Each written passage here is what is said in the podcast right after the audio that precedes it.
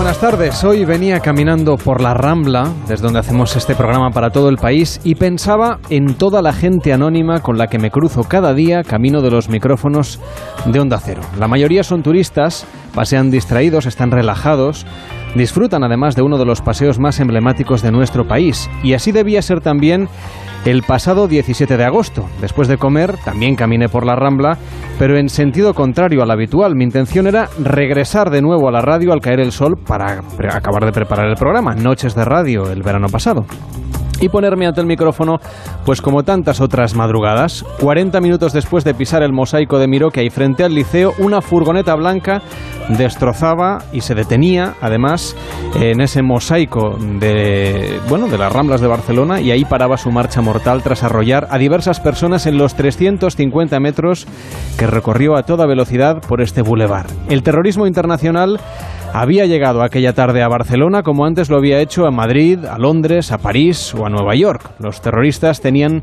unos planes aún más macabros. Almacenaban bombonas de butano y otros artilugios para provocar una masacre aún mayor que el atentado que segó la vida a 13 personas inmediatamente aquella tarde, luego la cifra iría creciendo, e hirió a más de un centenar. La propaganda yihadista y el secuestro de las conciencias de unos jóvenes les habían lanzado a la yihad.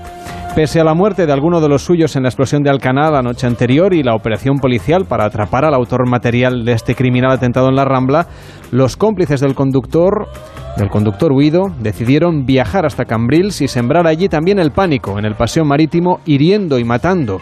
Los días pasaron y la cifra de muertos quedó fijada en 16 y situó la fecha del 17 de agosto en la terrible historia del terrorismo internacional. No estoy preparado para morir. No vas a morir aquí, hermano. Dos centímetros más. Y un trozo de metralla me corta la garganta. Y me desangro en la arena como un cerdo. A nadie le habría importado. Les importaría a mis padres, pero ellos no cuentan. ¿A quién más? Hoy en Pares y queremos abordar una cuestión tan delicada como imprescindible y tan de actualidad como lo será esta semana. ¿Cómo combatir el terrorismo global? Empezó a preocuparme cuando empezó a ir a la mezquita cinco veces al día. Se hizo nuevos amigos. Dejó de verse con sus antiguos amigos. Cortó con el mundo en el que vivía y entró en un nuevo mundo. La radicalización se produce muy rápido y ni siquiera son chavales problemáticos. Son hijos de buenas familias y aún así lograron convencerlos.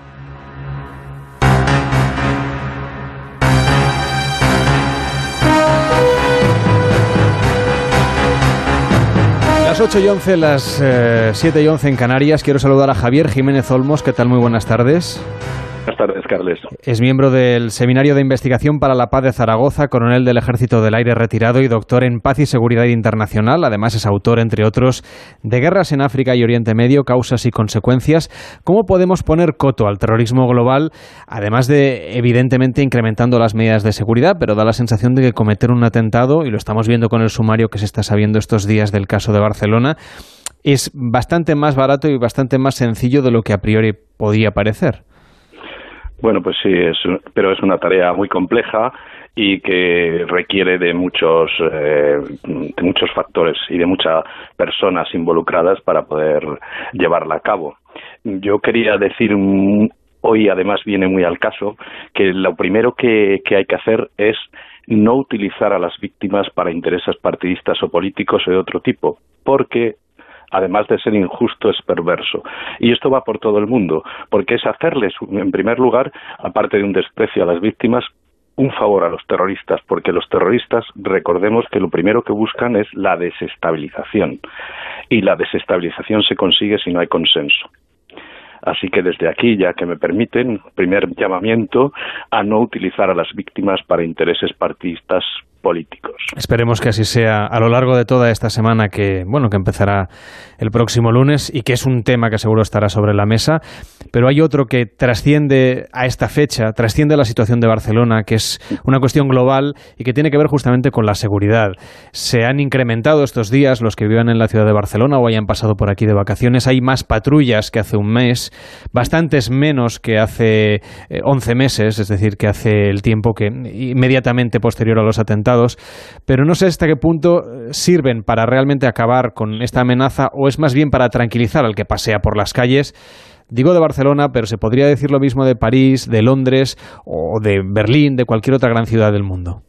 Bueno, pues yo, mm, como estudioso o experto que me quieren llamar de estos asuntos, creo que hay que confiar en los cuerpos y, fuerzas de seguridad del Estado porque mm, eh, criticar sus actuaciones muchas veces es, es muy fácil, ¿no? Pero eso es dar ventajas a los terroristas hay que confiar en los cuerpos, fuerzas de seguridad del Estado, incluidos los servicios de inteligencia, que son los que trabajan en silencio y velan por nuestra seguridad. Eh, gracias a ellos y eh, a la colaboración ciudadana, tantas veces se, evitan atentados. Por tanto, eh, otro de los factores, los terroristas juegan con el miedo. Hay que racionalizar ese miedo. Tenemos que lanzar un mensaje positivo, un mensaje de confianza y no vivir con el miedo, que es lo que desean los terroristas que tengamos. Hablado de los servicios de inteligencia, ¿qué labor están realizando hasta donde usted nos pueda contar que tenga que ver con preservar la seguridad de los ciudadanos españoles respecto de los diversos grupos terroristas que proliferan en el mundo? Bueno, a mí me va a permitir que le diga una cosa al respecto como profesional que he sido de las Fuerzas Armadas, los cuerpos de seguridad, que mm, yo creo que eh, cuanto menos se hablen de estas cosas, mucho mejor. Yo sé que para eh, los medios de comunicación es difícil de entender. Todo lo que es darle ventaja a los terroristas, toda aquella información que no sea necesaria es darle ventaja a ellos. Por lo tanto, eh, todos los debates sobre el terrorismo no se deben convertir en un, espectáculo. la eh, responsabilidad de informar debe hacerse con mucha responsabilidad, a mi juicio. Y desde luego hay que aprender lecciones. Siempre hay que aprender lecciones. Y por supuesto, esas lecciones y esos posibles fallos sí eh, es conveniente, se pueden difundir a la opinión pública, siempre y cuando no vayan a dar ventaja a los terroristas para que puedan aprender para futuras ocasiones. Señor Olmos, hay algo que preocupa también es el hecho de que, eh, tanto en, el, en casos como los que han ocurrido en París, como aquí en Barcelona, eh, eran personas que vivían aquí, que em, aparentemente estaban integradas, incluso algunos habían nacido aquí en, en varios casos de terrorismo europeo y, que por lo tanto en algún momento caen en las manos de, la yihad o caen en las manos de, la propaganda islamista en este caso, muchas veces a través de Internet. Supongo que aquí también es un terreno en el que se están haciendo cosas y quizá sería interesante saber hacia dónde deberíamos ir. Pues en eso se está trabajando muchísimo, yo creo que cada vez más. Pero hay un punto que, es definitivo en esto y es que eh, ha habido eh, lo que se lo que se ha hecho en los últimos años, los últimos tiempos es la expansión de la versión más rigorista del Islam es decir, la versión más integrista del Corán y la tradición islámica. Y esto tiene responsabilidades, ¿eh? hay que buscar responsabilidades, hay que ver que los textos que manejan los terroristas son textos de ideología wahabista, que provienen tantas veces de Arabia Saudí. Yo no quiero culpabilizar aquí a los dirigentes de Arabia Saudí, porque esto sería muy fácil, pero sí que cuando se transmite una ideología a través del mundo, pues luego es posible que haya cierto tipo de personas de esa gran cantidad que lo interpreten de una manera violenta. Y si alguien sabe hay que reflexionar sobre esto bastante. Hay que pensar sobre eso y también sobre los lugares en los que surgen justamente estos movimientos. Si alguien sabe de cómo se origina este fenómeno, es el periodista vasco Miquel Ayestarán, que acaba de publicar el libro Las cenizas del califato y que desde Jerusalén cubre los conflictos de esta región. ¿Qué tal, Miquel? Arrachaldeón, buenas tardes.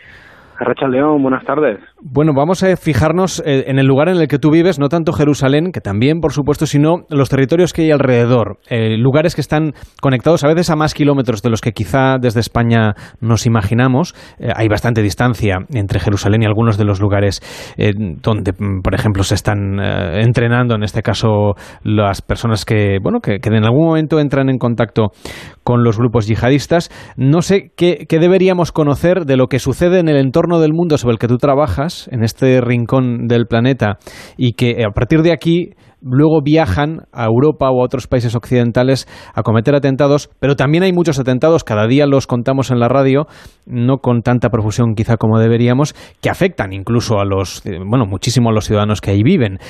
¿Cómo es el caldo de cultivo de todo esto, tanto de los terroristas que salen de aquí y llegan a Europa, como mm, personas que han nacido en Europa, que a través de la propaganda viajan a estos países, se entrenan y luego regresan para cometer atentados? Bueno, la verdad es que eh, en el caso sobre todo del grupo yihadista Estado Islámico, lo que hemos visto precisamente que los, los, principales cuadros de mando, eh, la gente, por ejemplo, que se dedicaba a mantener el secuestro de, nuestros colegas extranjeros, periodistas extranjeros y demás, eh, no eran iraquíes ni sirios, eran, eran gente nacida en Londres, ¿no? Eh, y el número de, de, de, yihadistas que llegaron desde, desde Europa eh, yo creo que es mucho mayor al número de, de, de yihadistas que estamos viendo que, que, están retornando estos días, ¿no? Eh, yo creo que hay, en primer lugar, también hay que entonar ese, ese mea culpa, ¿no? Hay que decir que, que sí, siempre estamos mirando la amenaza que viene desde, Oriente Medio a, nuestros países, pero realmente lo que hemos hecho también en los últimos años, sobre todo desde, el establecimiento del califato, ha sido exportar nosotros, nuestros yihadistas, a, a esta, a esta parte del mundo, ¿no? Y, y, desde luego que atentados como el de Barcelona, el de Londres eh, o los de París son terribles, pero es que eh, aquí es el, el pan nuestro de cada día, ¿no? En lugares como, como Siria, por ejemplo, hace dos semanas en Suida tuvimos una cadena de atentados con más de 300 muertos por parte del grupo yihadista Estado Islámico y en los periódicos apenas mereció un, un breve, ¿no? Eh, los muertos aquí valen muchísimo menos, pero realmente donde, donde ese, ese, ese terrorismo está haciendo un, daño inmenso y un, daño diario es, es en esta parte del mundo, ¿no? En países como Siria e Irak.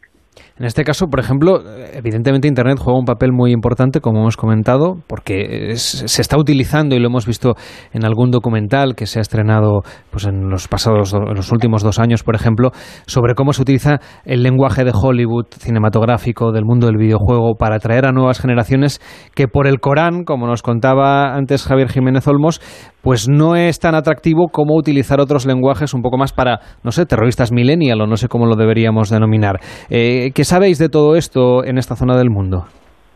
Bueno, el, uso, vamos a aquí uno de los grandes saltos cualitativos que ha dado el Estado Islámico respecto a Al Qaeda ha sido precisamente el uso de, las redes sociales, ¿no? Si bien antes grupos como Al Qaeda tenían que difundir sus mensajes a través de, prácticamente fotocopias, papeles o, cintas de cassette con discursos grabados, ahora mismo eh, eso ha cambiado, ¿no? Pero son, eh, en muchísimos casos, por ejemplo, el aparato, el gran aparato de propaganda de, de, del Estado Islámico eran yihadistas venidos de Alemania, ¿no? No estamos hablando de gente que venía de, de, Damasco ni, ni de Bagdad, ¿no?